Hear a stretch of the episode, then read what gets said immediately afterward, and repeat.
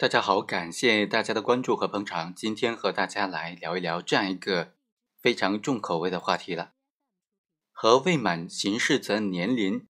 也就是达不到十四岁的这些人，轮流的奸淫同一个幼女，那么属不属于轮奸呢？我们知道，轮奸它是一个强奸罪的加重情节，就是说，一旦是成立强奸的话，它必须是判处。十年以上有期徒刑、无期徒刑或者死刑的。好，我们就来看一看这个案件。两千年七月份的某日中午，被告人李某伙同未成年人申某，当时他是十三周岁，将幼女王某带到了某个玉米地，先后对她实施了性侵。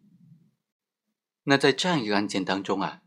这个本案的被告人之一，他作为一个成年人。和一个不满十四周岁的男性小孩子，却轮流的和同一名幼女发生了性关系，此时算不算是轮奸呢？对于这个问题啊，在审判当中就有两种意见，一种意见认为李某的行为不构成轮奸，不属于刑法所规定的强奸罪的法定加重情节，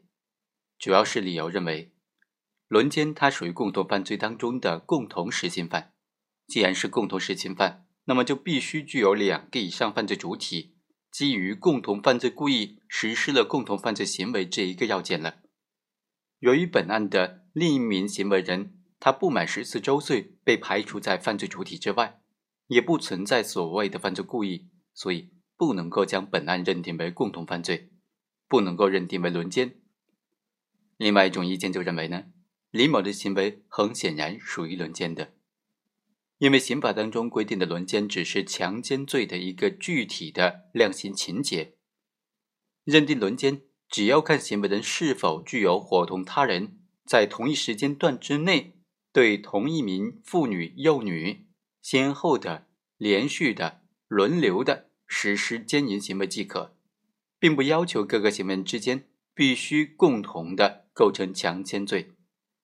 换句话说，认定是否构成轮奸。不以两个人的行为是否构成共同强奸罪为必要，而是要看是否具有共同奸淫的行为。那这两个观点综合来看呢？我们认为啊，和不满十四周岁的人轮流奸淫同一幼女呢，是应当认定为是轮奸的。根据刑法第二百三十六条的规定呢，二人以上轮奸的，作为强奸罪情节严重的情形之一。可以判处十年以上有期徒刑、无期徒刑或者死刑。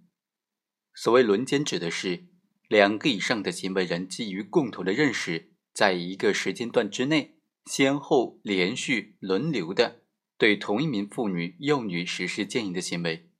轮奸作为强奸罪当中的一种情形，它认定的关键是要看两个以上的行为人是否具有在同一时间段之内对同一名妇女或者幼女。先后连续轮流的实施奸淫的行为，并不要求实施轮奸的人之间必须构成强奸的共同犯罪。换句话说，轮奸仅仅是一种作为一种共同的事实行为，只要行为人具有奸淫的共同认识，并且在共同认识的支配之下实施了轮流奸淫行为即可，